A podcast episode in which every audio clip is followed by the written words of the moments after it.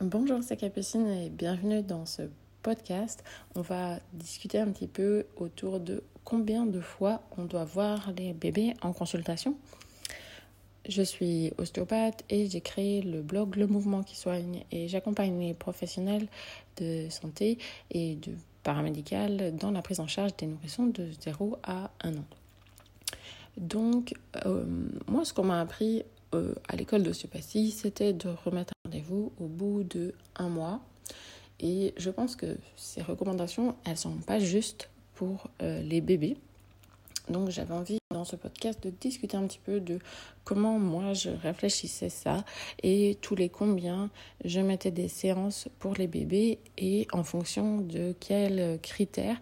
Et j'espère que ça vous ouvrira un petit peu euh, des, des, portes pour pouvoir faire euh, votre sauce euh, dans votre cabinet et d'enlever cette croyance de un mois parce que je, je pense vraiment que des fois on va se retrouver à avoir à croire que nos traitements ne sont pas efficaces ou ne sont pas bons ou ce qu'on fait euh, n'a pas d'effet parce que finalement on a simplement espacé trop euh, les séances. Un bébé ça change tellement vite que euh, des fois c'est un mois c'est beaucoup trop long.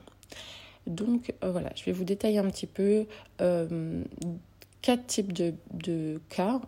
Bien sûr, c'est théorique, hein, puisque chaque euh, bébé est unique et puis vous, ferez vos choix, mais voilà, ça sera des grandes lignes pour euh, vous aider. Euh, donc, dans le premier cas, on va dire que c'est un bébé qui va bien. le bébé va bien, la maman l'amène pour un bilan. Moi, c'est des choses qui viennent, ça arrive de plus en plus. Hein. J'ai beaucoup de, mamans qui m'amènent pour des, bilans. Donc, euh, a priori, le bébé va bien. L'accouchement est plutôt OK. D'accord Je vais mettre ça comme ça parce que aujourd'hui, on a 90% de péridurale. Euh, donc, euh, voilà, il y a eu une péridurale, mais elle n'a pas été trop longue. Euh, L'expulsion s'est bien passée, il n'y a pas eu d'instrument. Voilà, on va dire un, un accouchement à peu près euh, ok. Un allaitement qui se passe bien, d'accord, le bébé il, il tète, euh, il espace un petit peu les tétés. On parle sur des petits bébés, hein, des bébés de moins d'un mois. Euh, et euh, il dort entre les tétés, il n'y a pas de crevasse, pas de douleur. Euh, il est capable de faire des siestes. Voilà, donc à peu près, voilà, tout, va plutôt bien. Donc là, dans ce cas-là, je vais faire une séance et aussi en fonction de qu'est-ce que moi je vais trouver quand je vais euh, toucher le bébé, d'accord? C'est-à-dire que des fois, la maman a l'impression que quoi, son bébé va bien, mais quand vous, vous faites votre examen, vous trouvez vraiment des zones qui sont euh, très bloquées, on va dire. Donc, euh, si vous trouvez que le bébé, vous, quand vous faites vos, tests et tout ça, il va bien aussi, euh, voilà, vous faites votre travail. Donc, moi, je fais une séance et je me dis aux parents, on fait une séance, une autre séance quand il aura trois mois. Donc là, c'est vraiment le bébé, vraiment, il y a tout qui va bien. Je leur montre une petite routine d'étirement, d'accord, que eux vont faire. Et euh, je leur dis, on refait une séance à trois mois. Pourquoi trois mois? Parce que je veux être sûre et certaine que le bébé, il se retourne. C'est mon truc, parce que tous les bébés marchent à la fin, mais tous ne se retournent pas. Donc pour moi, mon critère, c'est vraiment le retournement. Et je veux les voir à trois mois parce que je sais que c'est un petit peu avant qu'ils se retournent. Il faut toujours un petit peu de temps. Hein. Donc voilà, je veux être sûre que à trois mois, je les revois. Je vérifie que tout va bien. J'explique aux parents comment aider au retournement. Et pour moi, on est bon sur un bébé qui va bien. Euh, ensuite, un autre cas, on a une ou plusieurs choses euh, qui vont pas très bien, d'accord, qui bricolent. Euh, peut-être que la maman, elle a un petit peu, euh, l'accouchement a été un peu difficile. Peut-être que elle a des douleurs quand elle donne le sein. Peut-être qu'elle a des bouts de sein, d'accord. Peut-être que le bébé a un petit peu des coliques. Peut-être qu'il a un petit reflux. D'accord Souvent, sur les petits, on n'a pas des choses carabinées tout de suite. Hein. C'est plutôt léger au début, en fait. Puis après, des fois, ça augmente. Donc voilà, il y, a des petites choses. Ça peut être. Euh, là, j'ai souvenir un bébé, j'ai vu euh, avec euh, l'épaule était complètement bloquée. C'était un, un, gros bébé, puis ils ont eu un peu de mal à le sortir. Donc je pense qu'ils ont, je sais pas, l'épaule était vraiment, il y avait une épaule bloquée quoi. Donc euh, voilà, il y a plusieurs choses qui bricolent. Donc là, je vais faire, euh, mais c'est pas catastrophique, d'accord? Donc là, je vais faire une séance, la, première qui y vienne, et ensuite une au bout de 15 jours.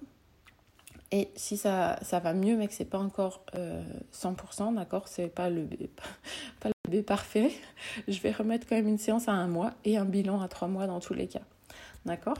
Donc voilà à petit peu près comment euh, je découpe. Et euh, ensuite, on va prendre le cas euh, des bébés où il y a une plagiocéphalie légère. Et ils ont plus de trois mois. dans ce cas-là, si c'est que une plagiocéphalie légère et qu'ils ont plus de trois mois, il y a quand même des habitudes qui ont déjà dû être prises pour que ça ne s'aggrave pas forcément. Donc, je vais expliquer tout, tout, le, tout ce qu'il faut faire hein, pour que ça reparte dans le bon sens. Je vais faire ma séance d'ostéopathie. Vraiment, voilà, il y, a beaucoup dans cette plage d'océphalie, il y a énormément de conseils à donner aux parents et le gros du travail, c'est les parents qui vont le faire en modifiant la position, en stimulant. Voilà, il y a plein de choses.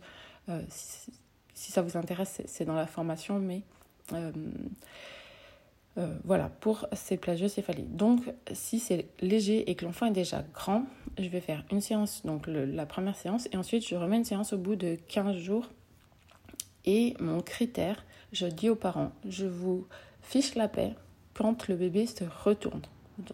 Parce que je sais qu'une fois que le bébé se retourne dos, ventre, ventre, dos, il va passer la majorité de sa journée sur le ventre. Il va jouer sur le ventre pour ensuite aller chercher le rampé, le quatre pattes.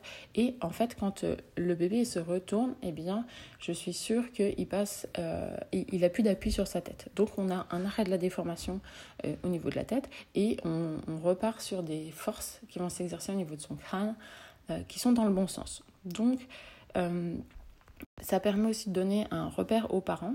Et donc ensuite, c'est vrai que je vais, voir en fonction de l'évolution, mais euh, si ça évolue bien, je vais quand même souvent mettre une séance euh, de contrôle à un mois. Et, euh, mais voilà, si le bébé commence à se retourner des deux côtés, bah, eh bien, on peut suivre un petit peu parce qu'on a quand même un, impact à long terme hein, du, sur les déformations qui vont être sur. Ça va, suivant la, déformation, avoir des impacts sur la face et tout ça. Et puis, ça dépend de, de l'intérêt des parents aussi sur euh, notre travail. Mais voilà.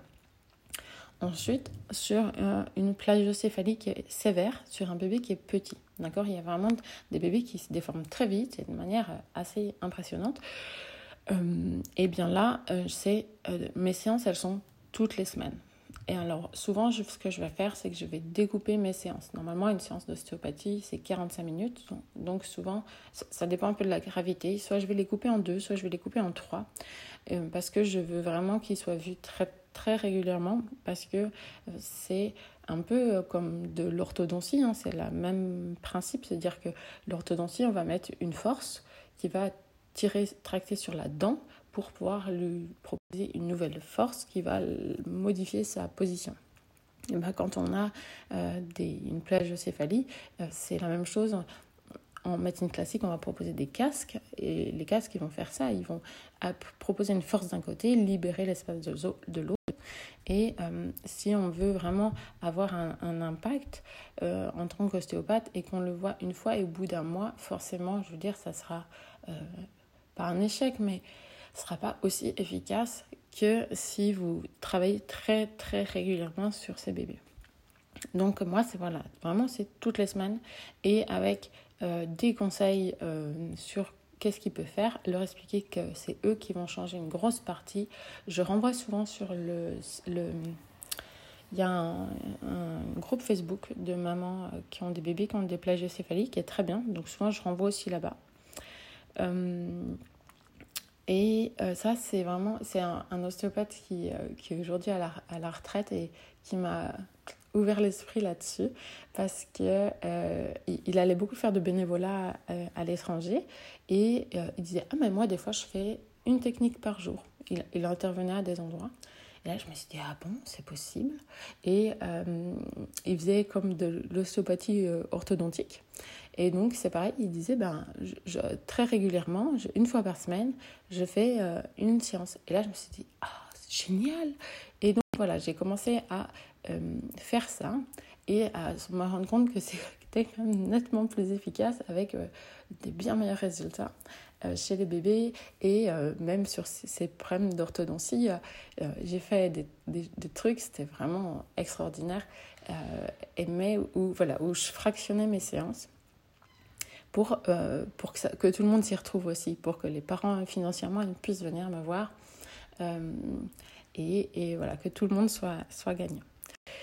Et des fois, il m'arrive, les parents qui me connaissent bien ou qui ont compris l'intérêt de l'ostéopathie, eh bien, ça m'est arrivé d'avoir des patients qui m'ont dit Ah non, non, mais moi, mes enfants, je les amènerai tous les mois. Des enfants qui vont bien.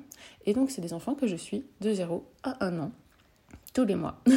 Donc, il faut aussi euh, vous dire que c'est possible et euh, qu'il y a des parents qui veulent ça. Donc, faut pas vous euh, dites pas euh, non, non, c'est pas la peine. Vous, pouvez aussi laisser une porte ouverte euh, des parents qui ont envie de ça en fait. Donc voilà, c'est possible. Et si vous-même vous êtes professionnel, en général, pour nos propres enfants, on a envie de ça. On a envie qu'ils soient suivis régulièrement. Moi, mes enfants étaient suivis, je pense, à peu près tous les mois. Donc, dites-vous bien qu'il y a des parents qui sont prêts aussi à ça pour leurs enfants parce qu'ils ont envie que euh, leurs enfants euh, euh, aient ce suivi et ces séances d'ostéopathie pour être plus détendus, pour que leur développement moteur se passe mieux. Voilà, il y a plein de raisons qui vont faire qu'on peut avoir envie de ce suivi pour, son, pour son enfant. Donc, ne fermez pas la porte à ça parce que du coup, ben, c'est vraiment un autre travail qui est très intéressant de pouvoir faire ce suivi-là. J'espère que ce podcast vous a plu. Si vous avez envie d'aller un petit peu plus loin, je vous ai fait un e-book sur le, la prise en charge avec les réflexes archaïques, comprendre un petit peu mieux comment euh, les bébés euh, fonctionnent et comment les réflexes archaïques euh, fonctionnent, comment ça impacte sur le long terme. Et vous pouvez le trouver sur le blog Le Moment qui soigne. Je vous souhaite une belle journée.